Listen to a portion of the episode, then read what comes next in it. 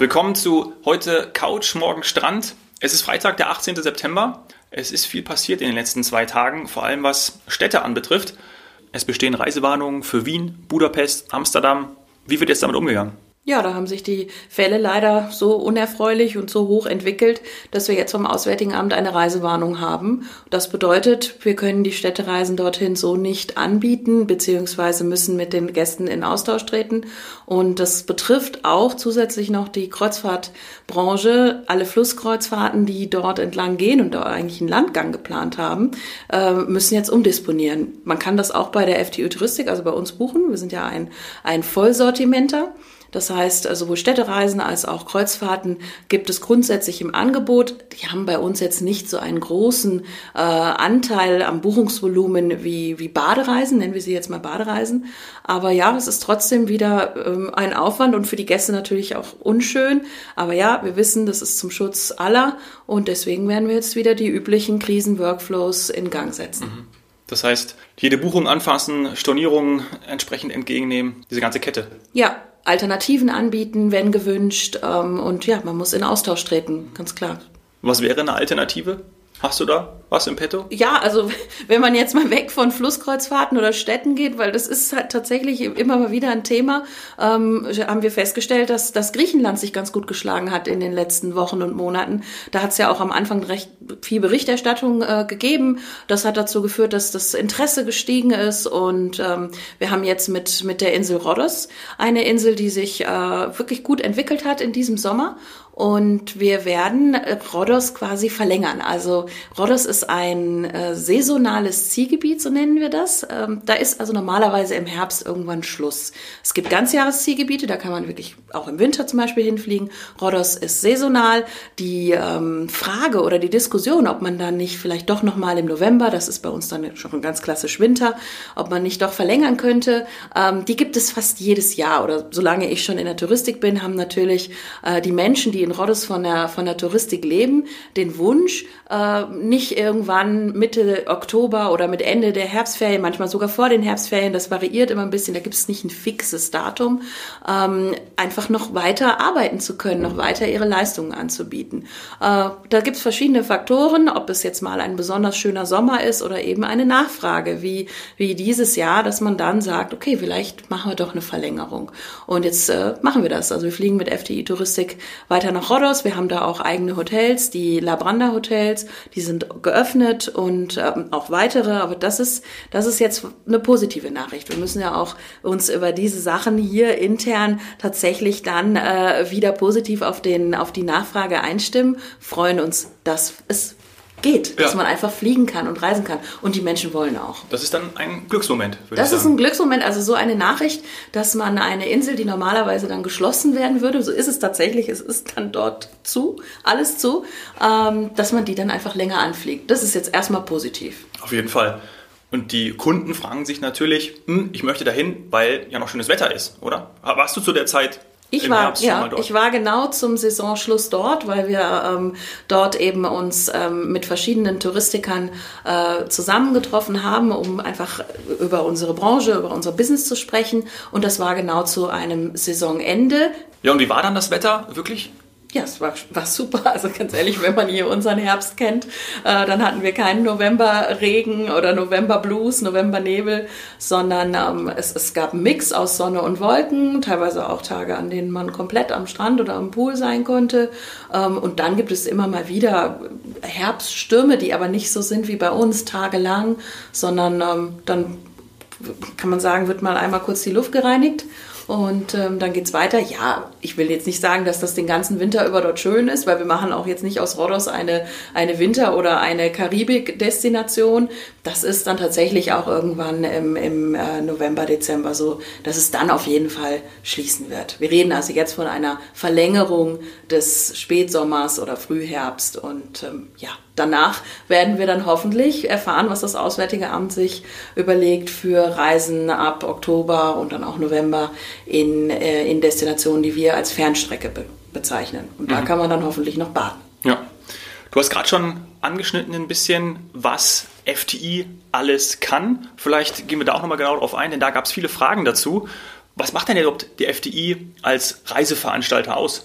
Ja, ähm, dass sie eben ein Vollsortimenter, äh, Vollsortimenter sind.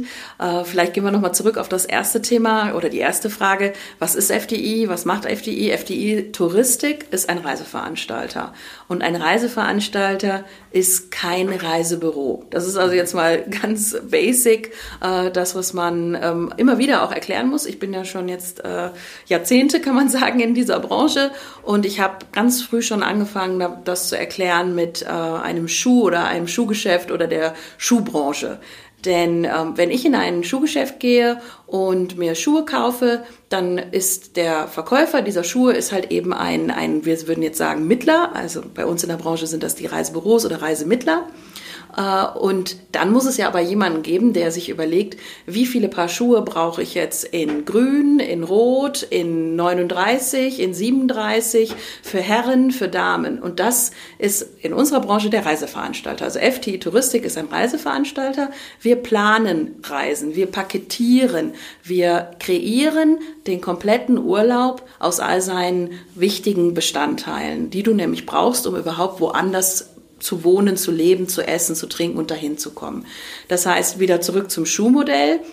Ich habe ähm, die Schuhgröße 41,5, 42 und bekomme nicht immer sofort meine Schuhgröße in der gewünschten Farbe oder gewünschtes, äh, gewünschter Stil, gewünschter Absatz ist einfach nicht immer da. Und in der Touristik ist es auch so, wir müssen planen, wie viel Nachfrage ist denn da für eben, in dem Fall hatten wir gerade Rhodos oder Ägypten oder Mallorca und eben, was sind Veränderungen? Wenn jetzt morgen eine Behörde sagen würde, so, ab heute sind keine Sandalen mehr erlaubt, weil wir haben festgestellt, da erkälten sich zu viele, wenn alle offene Schuhe tragen und ab jetzt werden keine Sandalen mehr getragen und du hast aber vorher ganz, ganz viel Sandalen produziert und die auch alle noch im Geschäft, dann musst du dir was einfallen lassen. Ja. Du musst die Sandalen rausnehmen aus dem Geschäft. Vielleicht musst du sogar Kunden, die Sandalen gekauft haben, informieren darüber, dass sie jetzt bitte keine Sandale mehr tragen dürfen. Und das müssen sie auch erstmal verstehen. Ja, genau, dann müssen sie das verstehen und der Kunde möchte dann auch seine Sandale wieder, die er gekauft hat, wieder zurückgeben. Ja. Und das ist in der Touristik ist das nicht die Sandale, sondern ein komplexes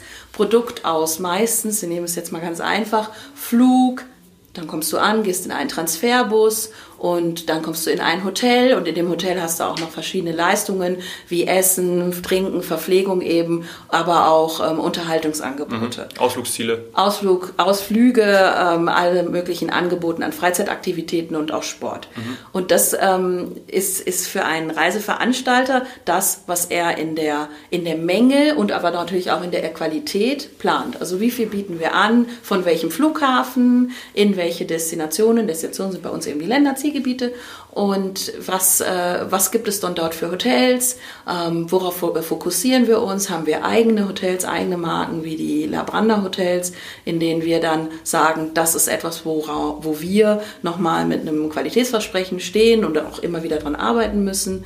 äh, genauso wie dann die Zusammenarbeit mit den Reisebüros, mit den Reisemittlern. Das ist, was wir auch jeden Tag haben. Das ist tägliches Geschäft, dass wir mit denen, die das dann am Ende verkaufen, Kontakt haben. Und das können sogenannte stationäre Reisebüros sein. Das ist dein, was weiß ich, Reisebüro am Markt oder online Mhm. Reisebüros. Das sind die, die man bei www.xyz eingibt und wo man dann äh, online seine Reise bucht. Mhm. Die haben dann auch zum Teil Service Center, wo jetzt auch viel los ist.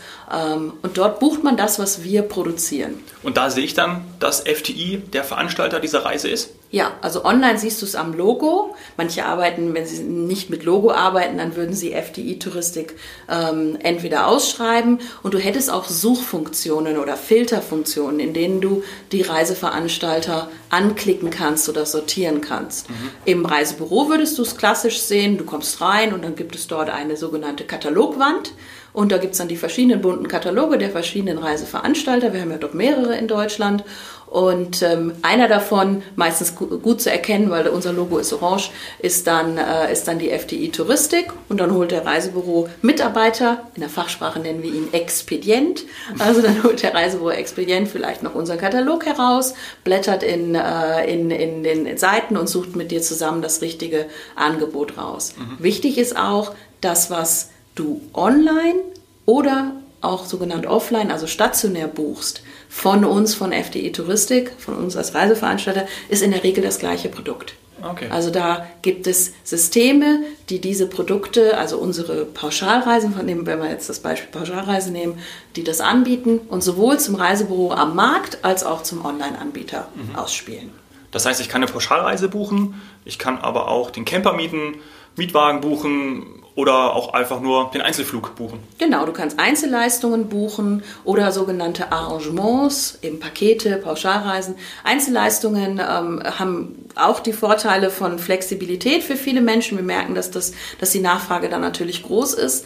Ähm, vielleicht liegt es auch daran, dass das Image der Pauschalreise so ein bisschen gelitten hat wir, wir stellen immer fest, dass das sehr, sehr angestaubt auch ja. ist. Und auch in, in den Medien oder auch teilweise von Politikern kommt die Aussage, dass das ein, ein, ein aussterbendes Modell ist. Ich glaube, dass da aber ganz viele ein, ein, ein sehr, sagen wir mal, archaisches Bild von der Pauschalreise haben. Nehmen wir mal meine Oma. Meine Oma ist auch schon auf die Kanaren geflogen. Die ist dann nach Gran Canaria geflogen, in einem vollbesetzten ähm, Flug, was weiß ich, früher gab es noch die LTU, ähm, saß sie in der LTU und ist dann da fast mit dem ganzen Flieger zusammen in, äh, in, in Busse, Bus in den Bus, von dem Bus ins Hotel. Dann haben die alle noch abends ein Animationsprogramm mit einer Showbühne und inkludierten Getränken vielleicht gehabt und dann sind die auch so wieder in den Transferbus und äh, nach Hause geflogen. So, das ist eine Pauschalreise, wo viele Menschen heutzutage sagen, ja, das, das ist vielleicht nicht so mein Modell, weil wir merken ja auch, wir, wir sind einfach Individuen, wir möchten was Individuelles. Man sagt, das Erlebnis steht heutzutage im Vordergrund. So. Abenteuer, Individualreisen, das genau. hört man ja immer wieder. So, aber es ist genauso eine Pauschalreise, wenn ich heute nach Gran Canaria fliege. Ich habe mein Surfbrett noch im Gepäck, das habe ich als Sondergepäck angemeldet.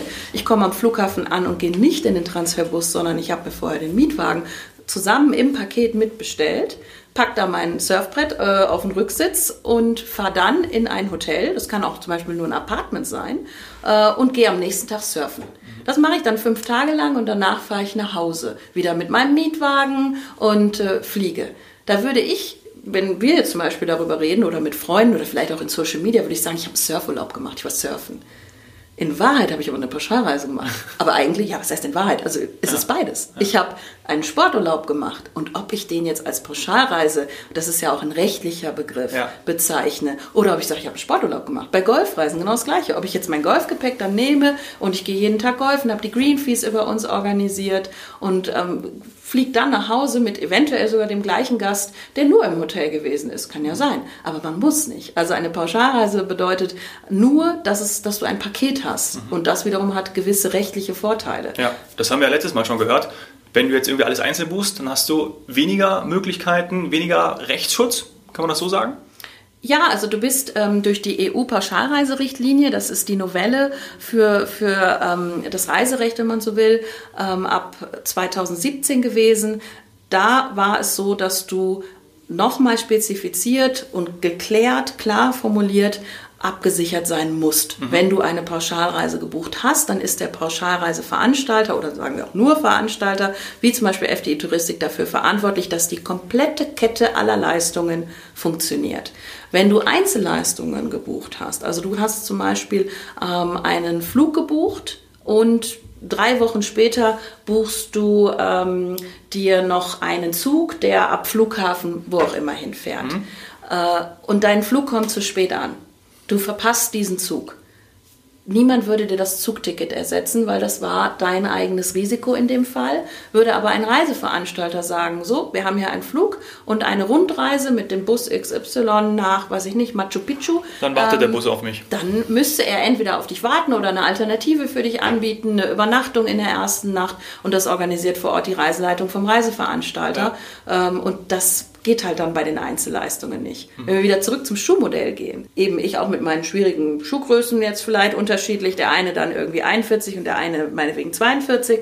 Ähm, ich entscheide mich, in dem einen Geschäft kaufe ich äh, den linken mit äh, 41 und im, ich gehe danach online rein und hole mir noch den anderen in 42. Und dann kommt drei Tage später, was auch immer, eben das Verbot für Sandalen. Und jetzt will ich die zurückgeben. Und ich gehe mit beiden Schuhen ins, ins Schuhgeschäft und sage so, ich habe zwar den einen Schuh nicht bei Ihnen gekauft, aber die gehören ja eigentlich irgendwie zusammen. Der Hersteller ist der gleiche. Können Sie das zurücknehmen? Können die natürlich auch nicht. Mal abgesehen davon, dass Sie mich fragen werden, warum ich überhaupt zwei verschiedene Paar Schuhe mir aus dem Regal genommen habe und dass das nicht okay ist. Äh, oder nicht Paar, sondern Einzel Einzelstücke in dem Fall. Also ja, ist ein sehr vereinfachtes äh, Beispiel, aber es geht einfach darum, dass wir für das Gesamtpaket äh, verantwortlich sind als Reiseveranstalter und diese Verantwortung sieht man auch in, anhand eines äh, Reisesicherungsscheins mhm. und eben der gesetzlichen Lage. Wir haben jetzt in der in der Krise die Menschen mit einer Pauschalreise zurückbefördert, ähm, weil eben ihre Reise so nicht mehr stattfinden konnte. Die mussten das Land verlassen. Und mhm. das hast du bei den Einzelleistungen äh, in einer anderen Form und müsstest dich, wenn nicht anders möglich und dir jemand unter die Arme greift, müsstest du dich selbst drum kümmern. Okay, das habe ich verstanden. Jetzt haben wir immer die Fragen, an wen kann ich mich denn wenden? Wende ich mich jetzt an den Reisevermittler, ans Reisebüro oder eben an den Reiseveranstalter?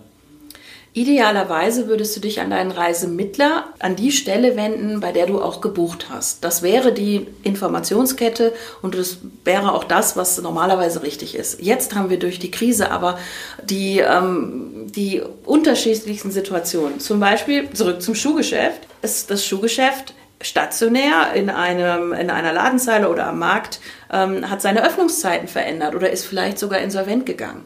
Ähm, und der Onliner, der ist noch da. Jetzt ja. hast du ja aber zwei verschiedene Paare oder wie auch immer. Aber sag mal, du meldest dich jetzt nur bei dem Onliner.